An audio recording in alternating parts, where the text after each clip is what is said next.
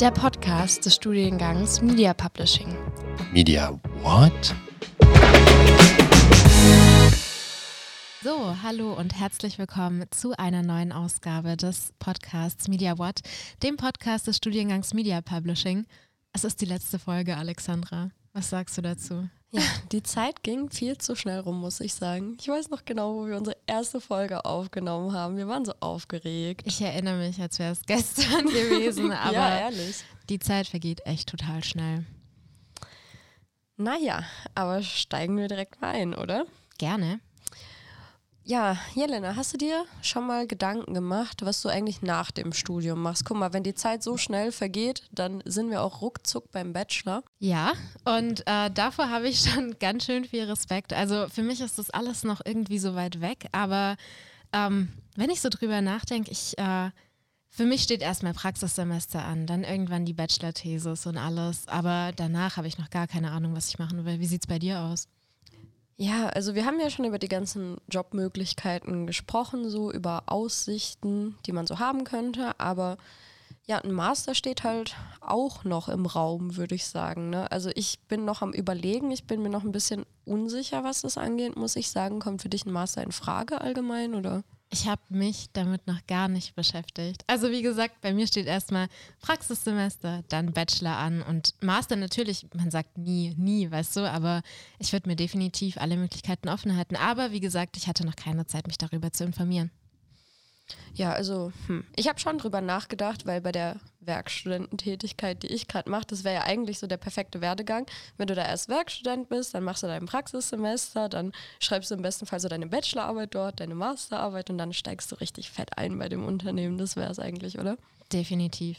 Also dir toi toi toi. Ich ja, wünsche dir ganz viel Erfolg. naja, aber gut, dass wir heute diese Folge nutzen können, um über den Master zu sprechen. Das stimmt. Ähm, und wir haben auch einen Gast heute und zwar den Herr Seger. Der kennt sich ja richtig gut aus in Sachen Master. Wollen Sie sich noch mal ganz kurz vorstellen? Ja, hallo. Vielen Dank, dass ich heute hier sein darf in der Rolle des Studiendekans unseres Masters äh, Cross Media Publishing und Management. Mein Name ist Christoph Seger. Ich bin äh, eigentlich Prof in Media Publishing äh, für Kommunikationswissenschaften und äh, die Pressethemen und darf seit vielen Jahren unseren Master leiten und entwickeln und freue mich, äh, mit Ihnen heute darüber sprechen zu dürfen. Ja, dann beginnen wir mal mit den ganz harten Fakten erstmal. Ähm, seit wann gibt es denn den Master und was für einen Abschluss hat man danach genau? Mhm, der Master, den gibt es schon seit einigen Jahren, seit 2014 ähm, und äh, ist ein konsekutiver Master. Das heißt, äh, so wie im Bachelor hat man einen Bachelor of Arts, äh, gibt es im Master dann eben den Master of Arts. Und ursprünglich gab es ja den Master nur im Schwerpunkt Publishing. Und äh, 2020 ist dann ja Sportkommunikation mhm. als Wahlmöglichkeit dazugekommen. Und da die Frage an Sie, wieso wurde genau in diesem Bereich eine Spezialisierung geschaffen? Ja, das ist eine lustige Geschichte eigentlich, denn ähm, also naheliegend ist ja für uns als, als Publisher, ähm, dass wir einen Master anbieten und so war er ursprünglich auch einmal, der sich mit den vertiefenden Themen des Publishing beschäftigt. Und ähm, ich selbst ähm, war und bin äh, im, im, in gewissen ähm, Ehrenämtern im Sport, in Gremien, auch äh, in großen Vereinen gewesen, habe einfach gesehen, dass das Thema Sport und Kommunikation ähm, in Deutschland noch überhaupt gar keine akademische Verankerung hat. Das ist anders in anderen Ländern. In den USA ist es riesig, dieses Thema. Man kann in Deutschland super viel studieren mit Sport, Sportwissenschaften, ähm, Sportmanagement, ähm, Sportmarketing, Ökonomie, all die Dinge. Aber man kann, nach meiner Recherche, kann man nirgendwo Sportkommunikation studieren. Und die Prozesse, die wir in dem Publishing durchgemacht haben, vor allen Dingen in den Tageszeitungen, mit der Digitalisierung, mit der Transformation, mit dem Thema Influencer, mit dem Thema soziale Netzwerke, das hat der Sport äh, in ganz ähnlicher Art und Weise. Und da gibt es ganz viele Parallelen. Und dann ähm, habe ich die Chance und die Gelegenheit bekommen, eine Vertiefungsrichtung Sportkommunikation zu unserem Master dazu zu packen. Also ich finde es richtig cool, dass wir dann so wirklich die Hochschule sind, die das anbietet. Da kann man ja schon auch stolz drauf sein dann als Hochschule und Ja, ich denke mal schon, dass dann viele auch extra hierher ziehen, bestimmt, wenn es das sonst nicht wirklich gibt in Deutschland. Könnte definitiv sein, wenn man sich wirklich dafür interessiert und wenn dann die HDM äh, die einzige Hochschule ist, die sowas da noch anbietet. Ja, als staatliche Hochschule. Es gibt mittlerweile auch einige Angebote, die jetzt äh, privatwirtschaftlich sind, aber wir als staatliche Hochschule, ähm, in der das Studiums quasi ja nichts kostet, ähm, sind wir tatsächlich nach wie vor ähm, im Master-Level ähm, die einzigen nach meinem Kenntnisstand. Und es ist, wie Sie sagen, die Leute kommen von überall her. Ähm, gerade für diesen Sport, weil das etwas ganz Spezielles ist, wo die Leute auch unglaublich motiviert sind, dieses dann noch zu studieren. Ähm, ja, ich muss auch sagen, alles Richtung Sport klingt irgendwie so ein bisschen, als würden das viel mehr Männer studieren. Wie ist das denn so? Wie viele Frauen, wie viele Männer studieren das dann wirklich im Endeffekt? Also deutlich mehr Männer im Sportzug, wie, ähm, wie äh, äh, wir das in den Publishing-Studiengängen haben. In Media Publishing sind wir ja ein sehr ähm, frauenlastiger Studiengang. Mhm. Äh, in der Vertiefungsrichtung Sport ist es tatsächlich, ähm, ich will nicht sagen andersrum, aber ist auch sehr für Männer attraktiv. Wir hatten es ja auch erwähnt. Ähm, es gibt ja die zwei Vertiefungsrichtungen Publishing und Sportkommunikation.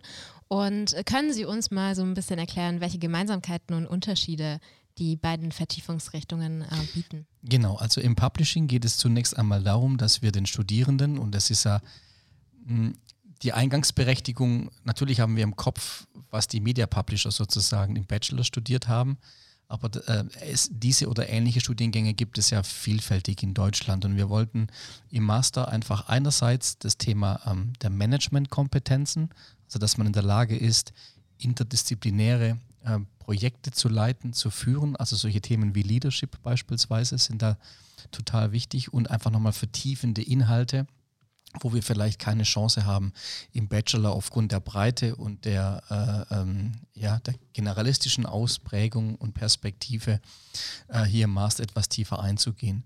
Dann haben wir definiert oder festgestellt, dass es nun Dinge gibt, die sowohl für den Publishing-Bereich als auch für den Sportbereich ähm, identisch sind oder ähnliche Prozesse haben. Nehmen wir jetzt dieses Thema Digitalisierung beispielsweise. Oder ähm, ich selbst ähm, darf den Kurs Strategisches Kommunikationsmanagement ähm, anbieten. Und ist natürlich sowohl für ein Publishing-Haus oder für eine Unternehmenskommunikationsabteilung als aber auch für einen Sportverein oder einen Sportverband. Das sind ähnliche Themen, ähnliche Tools, äh, ähnliche Werkzeuge mit gleichwohl unterschiedlichen Inhalten, aber der Prozess und die Herangehensweise ist identisch. Deshalb ist das Masterstudium auch so aufgebaut, dass die Sportler und die Publisher quasi im ersten Semester die Hälfte der Module äh, gleich haben, also, also auch zeitgleich. Die sitzen zusammen in einem Raum mit einem Dozenten äh, und die Hälfte ist dann spezialisiert auf die ähm, eigentlichen Vertiefungsrichtungen. Jetzt tut sich bei mir gerade spontan so ein bisschen die Frage auf, weil Sie ja auch gesagt hatten, man hat natürlich im Hinterkopf, was die Media Publisher auch im Bachelor gemacht haben. Würden Sie sagen, wenn man hier den Bachelor gemacht hat, hat man eine größere Chance, dann in den Masterstudiengang reinzukommen, als jemand, der sich vielleicht komplett aus einer anderen Richtung von außerhalb bewirbt? Oder? Es ist so, vom Bewerbungsprozess sind erstmal alle gleich, ähm, formal gleich. Das heißt, wir gucken uns jede Bewerbung an, die formal eben diesen Kriterien entspricht, nämlich einen Bachelorabschluss zu haben. Und dann schauen wir uns ähm, die äh, entsprechenden Kompetenzbereiche an, äh, die wir brauchen oder die wir denken, die wir brauchen. Ähm, und dann ist es völlig egal, ob das der Studienabschluss in Mittweida gemacht wurde, ähm, in Passau oder in ähm, Stuttgart, sondern hier geht es um die formalen Dinge. Bei denjenigen, die jetzt keinen siebensemestrigen Abschluss haben, sondern nur sechs Semester, wie es in Universitäten ab und zu der Fall ist, da schauen wir einfach, wo fehlen denn Kompetenzprofile ähm, und die können wir entweder ähm, durch ein Learning Agreement mit den Bewerberinnen und Bewerbern dahingehend abfedern, dass wir sagen, ihr solltet noch bis zum Anmelden eurer Masterthesis dieses oder jenes Modul besuchen aus dem Media Publishing Bachelor. Äh, oder äh, der Nachweis ist über eine Hausarbeit zum Beispiel zu erbringen. Oder wir könnten im Zweifel sogar jemanden auch in einen, in einen, Praxis, in, in, in einen Praxispartner schicken, was wir noch nie gemacht haben. Sondern in der Regel sind ähm, Masterstudierende dann nochmal in äh, Bachelor-Veranstaltungen ähm, um einfach, wenn zum Beispiel noch nie jemand äh, eine Berührung hatte mit, mit, mit Rechtsthemen, aber sonst alles passt und er hat sechs Semester, dann schicken wir eben diesen Kandidaten, diese Kandidatin ähm, nochmal in, eine, in, eine, in ein Modul von unserem Media Publishing Curriculum.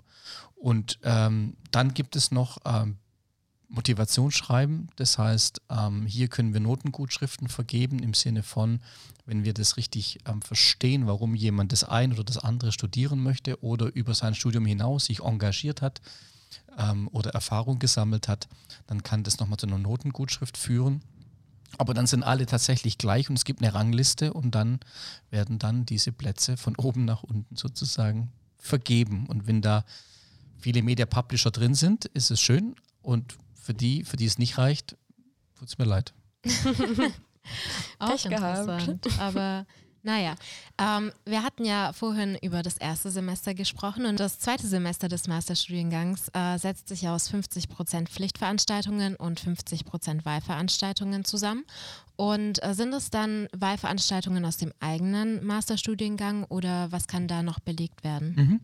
Also wir haben ähm, mit den anderen äh, Masterstudiengängen an der HDM eigentlich ein ganz gutes Modell entwickelt. Ähm, anders als im Bachelor sind die Mastermodule in der Regel 5 ECTS groß. Das heißt, es ist wie so ein Lego-Kastensystem und man kann relativ einfach ähm, Dinge belegen. Und unser, unsere einzige Hürde ist eigentlich, ähm, also wir bieten eigene Mastermodule an, wie zum Beispiel äh, E-Gaming oder sowas oder E-Sports, nicht E-Gaming, E-Sports ähm, ähm, im, im, Master. Ähm, aber es kann auch jeder in unserem Masterangebot eine x-beliebige Veranstaltung besuchen, die wir ähm, natürlich dann akzeptieren würden. Oder auch für diese 50 Prozent oder insgesamt 15 ECTS auch im Ausland ähm, Leistungen erbringen, die dann zum Studium zählen. Und das dritte Semester ist dann die Masterthesis. Genau, das ist viel länger als wie beim Bachelor. Da haben Sie ein komplettes Semester Zeit, Ihre wissenschaftlich vertieften Erkenntnisse zu Papier zu bringen. Interessant. Okay, krass, aber ich finde das wirklich gut, weil ich kriege von anderen Leuten, mit die gerade auch ihren Master machen, dass die halt wirklich diese Mindestlaufzeit kriegen, was die mindestens geben müssen per Gesetz, wie lange die Zeit haben für die Masterarbeit, die sind so im Stress, deswegen finde ich es gut, wie viel Zeit wir da. Ja, aber zählt natürlich dann auch ähm, 30 ECTS, ne? Also es ja. ist ein, ein Drittel der Abschlussnote des Masters ist dann sozusagen die Thesis. Sollte was Brauchbares bei rumkommen. Aber Sie müssen auch wissen und denken, ich meine nicht nur, dass Sie einen Masterabschluss haben, sondern es hat ja auch beruflich oder auch in Ihrer akademischen Laufbahn eine Auswirkung. Beruflich heißt es, Sie können in äh, den gehobenen Dienst in der, in der öffentlichen Laufbahn gehen. Ähm, oder aber natürlich ist eine Masterqualifikation theoretisch auch ähm, der Einstieg für eine spätere Promotion zum Beispiel. Mhm. Und im zweiten Semester gibt es ja auch ein angewandtes Forschungsprojekt. Ähm, welche Projekte wurden da denn bisher schon realisiert, beziehungsweise können sich angehende Masterstudierende, was können die sich darunter vorstellen? Ja, das ist mh, tatsächlich ein bisschen unterschiedlich. Also das Konzept dahinter ist, einmal äh, im Masterstudium ein komplettes Forschungsprojekt von A bis Z durchgezogen zu haben durchgeführt zu haben, von der Forschungsfrage bis zur Entwicklung des Untersuchungsdesigns, bis zur Durchführung der Empirie, zur Datenauswertung, zum Schreiben einer, einer Hausarbeit, äh, um das eben auch ein Stück weit als mh, Übung zu nehmen für die Masterthesis einerseits. Andererseits für uns immer ganz interessant, dass wir mit Projektpartnern arbeiten. Und es ist ganz unterschiedlich. Also wir haben zum Beispiel im Publishing-Bereich ähm, im, im letzten, letzten Turnus haben wir eine Studie gemacht zur E-Paper-Nutzung gemeinsam mit der Motorpresse Stuttgart. Und da haben wir ähm, über 5.500 echte Nutzerinnen und Nutzer von Titeln der Motorpresse befragt zur E-Paper-Nutzung. Und das ist natürlich etwas, wo wir dann auch wirklich eine valide und eine sehr gute ähm, Datenerhebung haben und Ergebnisse haben, die dann unserem Praxispartner natürlich ganz ähm, tolle Erkenntnisse liefern. Das wurde dann eingesetzt. Es gab ein Webinar äh, im Verband der Deutschen Zeitschriftenverlage. Also das sind solche Dinge beispielsweise. Äh, Im Sport haben wir auch schon ganz äh, verschiedene Dinge ähm, gemacht. Beispielsweise haben wir ähm, eine, eine Trainer-Athleten-Studie gemacht. Das heißt, wir haben einen, einen Fußballtrainer eines Nachwuchsleistungszentrums ähm, recorded haben seine Kommunikation mit den Spielern aufgezeichnet, äh, um herauszufinden, ob der Trainer die Spieler richtig anspricht, ja, mit psychologischen Motiven, haben wir mit einer KI gearbeitet. Das hat dann Auswirkungen gehabt, ähm, dass der Trainer sozusagen äh, sich mit uns unterhalten hat und wir diskutiert haben, äh, ob er jetzt die richtige Sprache sozusagen findet. Also wie, ja, sehr spannende, praxisorientierte äh, Forschungsbeispiele und äh, ab und zu und ab und an haben wir auch solche Dinge wie die besten solcher Ergebnisse werden in sogenannten Research Essentials veröffentlicht. Das heißt, das sind solche kleinen Papiere, ähm, die wir einfach nutzen, äh, um auch unsere Ergebnisse äh, sichtbar zu machen äh, für die Branchen, also Sport oder Publishing. Hört sich auf jeden Fall richtig interessant an. Hört sich auch so an, als ob das einem vielleicht auch mal eine Tür öffnen könnte oder wenn man mit so einem Partner zusammengearbeitet hat, wenn da jemand rausgestochen ist. Da sitzt man halt auch direkt an der Quelle dann. Ja. Also mit den äh, Geschäftspartnern, wie Sie gesagt hatten, auch mit der Motorpresse, total mhm. interessant. Bei uns hat sich ja auch, äh, als wir über den Bachelor gesprochen haben, immer so die Frage aufgetan, was kann man denn danach machen? Und äh, beim Master ist es ja nicht anders, dass sich äh, viele Studierende dann auch die Frage stellen, was kann ich später damit anfangen? Haben Sie da, also Sie haben es vorhin schon so ein bisschen äh, hervorgegriffen, aber wie sieht es denn da aus? Können Sie uns eine konkrete Antwort geben? Naja, also die konkrete Antwort ist natürlich, gilt für einen Master wie für einen Bachelor, ähm, dass man, äh, wie vorhin Sie auch gesagt haben, es schon ein bisschen auch in der Hand hat, selber äh, als Student, als Studentin während des Studiums sich Netzwerke aufzubauen und sich irgendwo ähm, äh, zu, zu profilieren oder ähm, Erfahrungen zu sammeln. Das ist im Master nicht anders. Ähm, das heißt, ähm, auch da gilt natürlich wieder, dass äh, durch eine Abschlussarbeit, die vielleicht in einem Unternehmen, in einem Verein geschrieben wird, äh, man sich dort für ein halbes Jahr auch sehr gut einleben kann und beide Seiten so eine, ja, das, die Möglichkeit haben, sich kennenzulernen. Ähm, und viele äh, der Master-Absolventen sind dann später auch in diesen Unternehmen geblieben. Das, das ist wie im Bachelor eigentlich auch nicht großartig anders. Ähm, das gilt zunehmend auch für den Sport. Ähm, äh, für den Sport haben wir natürlich eine ganz neue Form auch von Jobs, weil diese Sportvereine und Verbände merken, wie wichtig es ist, Kommunikationsexpertinnen und Experten in ihren Reihen zu haben. Und ich finde es total toll, immer wenn irgendwie jetzt ähm, ein Absolvent von uns auf einmal Social Media Manager eines Bundesligisten ist im Fußball oder einen den Handballsport äh, betreut ähm, oder in einer Vermarktungsagentur für Sportrechte arbeitet ähm, oder äh, tatsächlich in einem, in einem Verein konkret vor Ort eine Anstellung findet, aber das echt alles dabei. Und haben Sie da auch so eine besondere Erfolgsgeschichte von einem Masterabsolventen im Kopf, die jetzt für Sie besonders rausgestochen ist? Ich habe eigentlich nur Erfolgsgeschichten im Kopf von meinen Masterabsolventen, weil das ganz, ganz tolle ähm, äh, Leute sind, die, die einfach vielleicht nochmal anders als im Bachelor äh, nochmal so eine andere Grundmotivation mitbringen. Ich glaube, das ist ein großer, großer Unterschied. Ähm, deshalb glaube ich auch, dass die Arbeit mit den Masterstudierenden für alle, die, die mit den Mastern arbeiten dürfen, ähm, nochmal eine andere Dimension hat. Es sind, äh, sie sind natürlich etwas älter in ihrem Lebensalter, haben mehr Erfahrungen, äh, sie haben ihren ersten akademischen Abschluss, sie wissen, wie Hochschule funktioniert. Und ähm, deswegen ähm, ist da eigentlich jeder Einzelne oder jede Einzelne, äh, die sind ganz anders motiviert und gehen ganz anders an die Sachen ran. Und das macht natürlich für uns als Dozenten für die Unternehmen, für die Partner noch mehr Spaß als wir mit den Bachelorn, die eh schon Spaß machen. Und mit uns macht es ja auch mit schon euch super Spaß.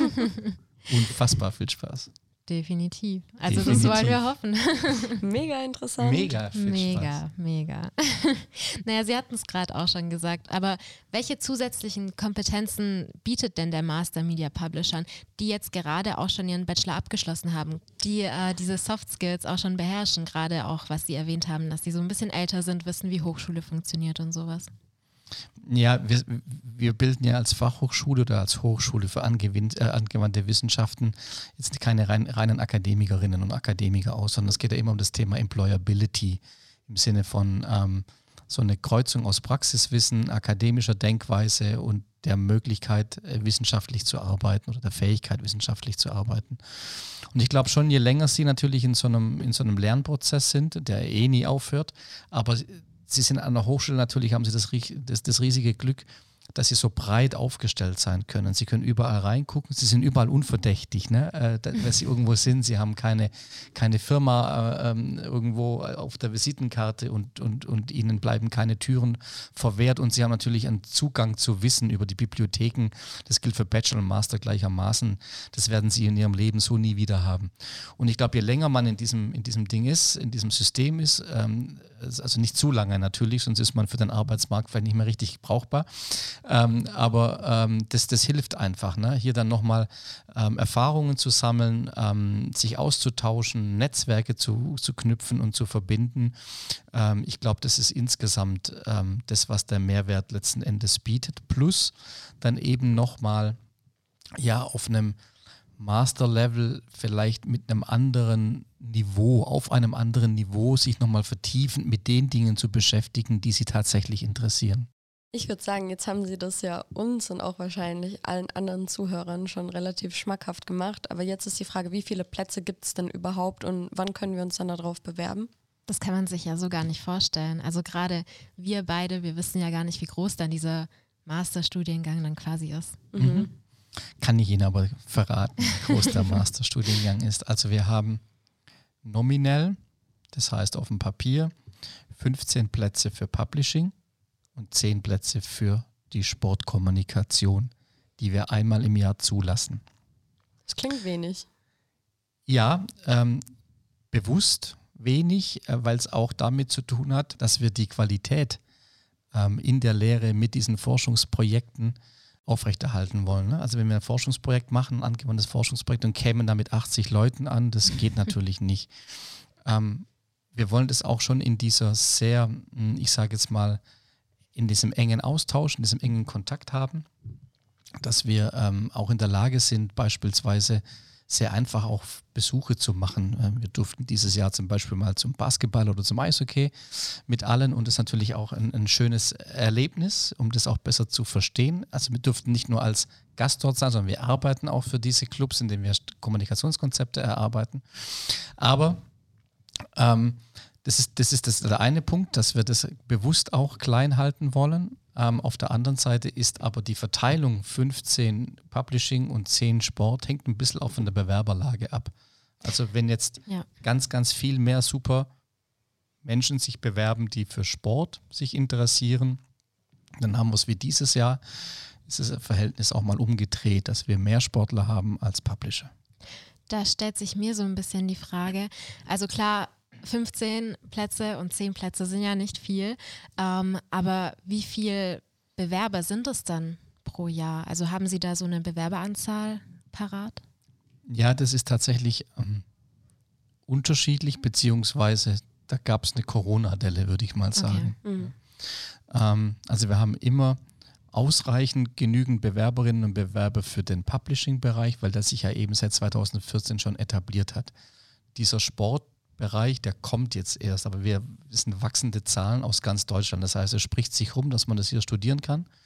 Und ich habe Bewerbungen von Hamburg bis, ähm, bis Starnberg mittlerweile für den Sport. Äh, und das werden immer mehr. Okay. Ja, also auch da ist immer dann die nächste Frage, die sich anschließt, mit welchem Notenschnitt kommt man rein? Das ist immer davon abhängig, ähm, wie sich die Kohorten bilden. Ähm, wir haben schon sehr gute Absolventen mit dann nachher auch dieser, sage ich mal, ähm, mit dieser Gutschrift auf die Motivation schreiben, sind es schon ordentliche Notenschnitte. Und Sie müssen bedenken, jemand, der schlechter als 2,5 im Bachelor hat, der wird formal aussortiert, der darf keinen Master studieren. Ähm, das heißt, anstrengend. das ist eine gute Info. Anstrengend. Das ich auch nicht. Genau. Sodass wir ähm, sowieso nur Leute haben, die besser als 2,5 sind aber gar kein Druck. Ansporn. Ja, aber gut zu wissen. Also wirklich. Was ich mich jetzt auch noch frage, weil ich habe jetzt schon oft gehört von Leuten, ich will einfach wissen, ob es stimmt oder nicht, dass man, dass manche Firmen das besser ansehen, wenn man den Master nicht an der Hochschule macht, wo man auch den Bachelor gemacht hat. Finden Sie, da ist was dran oder was, was würden Sie dazu sagen? Ich kann das nicht beurteilen. Ähm, ich, ich, ich glaube, ich meine, mit, mit einem Masterabschluss oder einem Bachelorabschluss haben sie einfach eine gewisse, einen gewissen Nachweis erbracht, dass sie gewisse Kompetenzen besitzen. Ob sie das in der Stadt A oder B machen, Das ist nochmal eine andere Frage. Ich glaube, dass sehr viel mehr, weil es gibt so viele verschiedentliche äh, Studiengänge mittlerweile und Abschlüsse. Ich glaube, dass sehr viel mehr auch die, die Hochschule, wo sie es machen, dass das eine Bedeutung spielt und eine Rolle spielt. Ähm, und es gibt ja auch vielleicht Situationen, ähm, warum sie ihren Master dort machen, wo sie ihren Bachelor gemacht haben. Das kann ja auch familiäre Gründe haben, weil mhm. sie in einer Beziehung leben, einen Partner haben äh, oder einen Job haben und gar nicht für ein Jahr irgendwie es nach Hamburg äh, gehen wollen würden. Ähm, aber ich glaube, das können Sie alle auch in einem Bewerbungsgespräch, wenn es da irgendwie ähm, ja, Fragen gibt oder Bemerkungen gibt, können Sie diese Dinge gut ausräumen und Sie haben gute Gründe, warum Sie hier Ihren Master machen. Ähm, ich verstehe aber auch jeden, der sagt, ja, jetzt habe ich den Seger irgendwie seit dreieinhalb Jahren gesehen. ähm, das möchte ich jetzt nicht länger ertragen. Ähm, und ich mache meinen Master irgendwo anders. Ähm, das ist genauso legitim, weil das erweitert natürlich ähm, ihren Horizont. Und wir braten hier in unserem Saft und die Kollegen braten in ihrem Saft und dann können sie mal in beiden, beiden Bereichen ähm, gucken, wie es geht, was besser ist, ähm, wo es besser ist.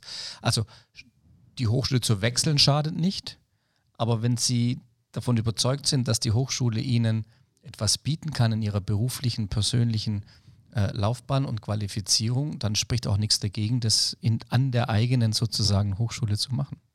Also es ist eigentlich eine Argumentationssache, wie man das dann am Ende quasi argumentiert. Naja, zur Bewerbung an sich. Nehmen wir mal an, man hat jetzt ähm, den Bachelor im Sommersemester abgeschlossen und äh, möchte sich jetzt auf den Master zum Wintersemester bewerben. Da liegt ja ähm, eigentlich noch kein endgültiges Abschlusszeugnis vor. Kann man sich dann aber trotzdem bewerben und wenn ja, gibt es da irgendwie Voraussetzungen, die man beachten müsste? Also es ist tatsächlich so, dass ähm, in vielen Fällen das Abschlusszeugnis vorliegt, gerade bei uns an der HDM. Wir haben ja keine festen Fristen, wann die Abschlussarbeiten begonnen äh, werden müssen. Sie können ja jederzeit sozusagen ihre Abschlussarbeit äh, beginnen und wenn Ihre Gutachter schnell genug sind, ähm, dann kriegen Sie auch das Zeugnis äh, bis zur, bis zur ähm, sozusagen bis zum Beginn des Studiums hin. Ähm, zur Bewerbungsfrist ist es ab und zu ein bisschen schwieriger, weil die ist ja bereits am 15. Juli für das Wintersemester. Da sind noch nicht alle fertig mit ihrer Thesis, aber das ist gar nicht schlimm, denn sie können sich auch ohne Bachelorzeugnis bewerben. Äh, Im Zweifel muss Ihr Gutachter eben sagen, dass Sie es auf alle Fälle bestehen werden mit einer 4.0. Ähm, und äh, ansonsten gibt es die Bewerbung eben auf Basis des Zwischenzeugnisses, äh, was Sie bis dahin haben. Sie müssen nur zu Beginn des Studiums, also beim ersten Tag, am ersten Studientag, müssen Sie einen Bachelor haben, weil sonst sind Sie formal nicht qualifiziert. Das macht Sinn. Mhm. Und jetzt so abschließend, was würden Sie Studieninteressierten und Bewerbern so noch mit auf den Weg geben? Nein, generell ist es so, dass ja auch im Master wie im Bachelor ähm, Infotage stattfinden.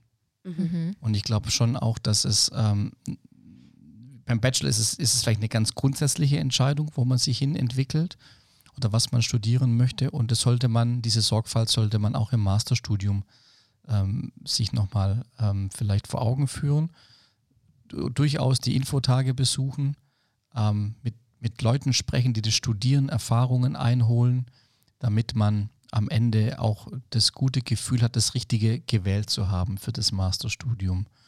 Und ansonsten habe ich keine Empfehlungen. Ich meine im Sinne von, dass sie rechtzeitig und ordentlich ihre Bewerbungsunterlagen einreichen können. Davon gehe ich jetzt mal aus.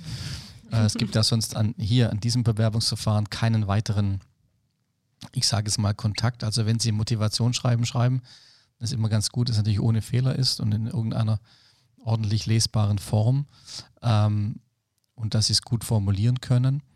Ähm, aber ansonsten gelten die üblichen Qualitätskriterien wie sonst, wie sonst auch.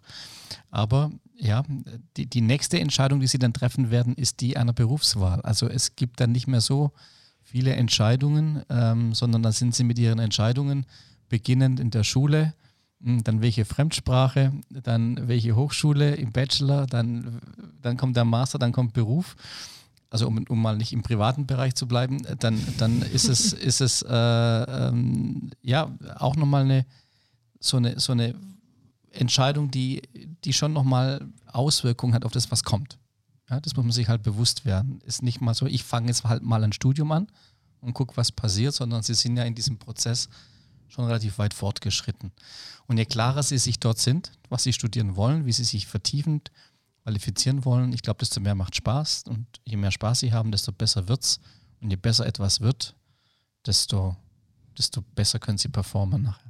Und das sind ja auch drei Semester, die man dann im Prinzip auch studieren muss und Aufwand aufbringen muss, definitiv. Also und Vollzeit, ja. Also nicht ja, denken, nicht denken, ich kann nebenher dann noch, also denken kann man das schon, aber ich weiß auch, dass es ab und zu äh, notwendig ist, aber ähm, das Studium ist auf Vollzeit angelegt, ja. Und es ist immer sehr schade, natürlich, wenn ähm, ich, wir wissen das wohl, dass sie auch arbeiten werden müssen äh, während des Studiums. Äh, sie haben sie auch in anderen Folgen schon erwähnt. Ähm, das ist nicht ganz so einfach. Aber dennoch ist es ein Vollzeitstudium und man soll das auch nicht auf die leichte Schulter nehmen. Okay. also zumindest ernst nehmen. Ne? Wenn es ihnen leicht fällt, ist es super. Aber von der, von der Perspektive her sollte man auch dieses Studium, gerade dieses Studium, sehr ernst nehmen. Ja, also da gibt es ja auch viele Möglichkeiten, sich dann, trotz dass es Vollzeit ist, den Master ja auch zu finanzieren. Soweit ich weiß, gibt es ja auch Master BAföG. Genau, genau. Und andere ja. Möglichkeiten. Auch das ist so ein Punkt, vielleicht noch, wissen Sie, wir haben ja sehr viele Lehrbeauftragte, die aus der Praxis kommen.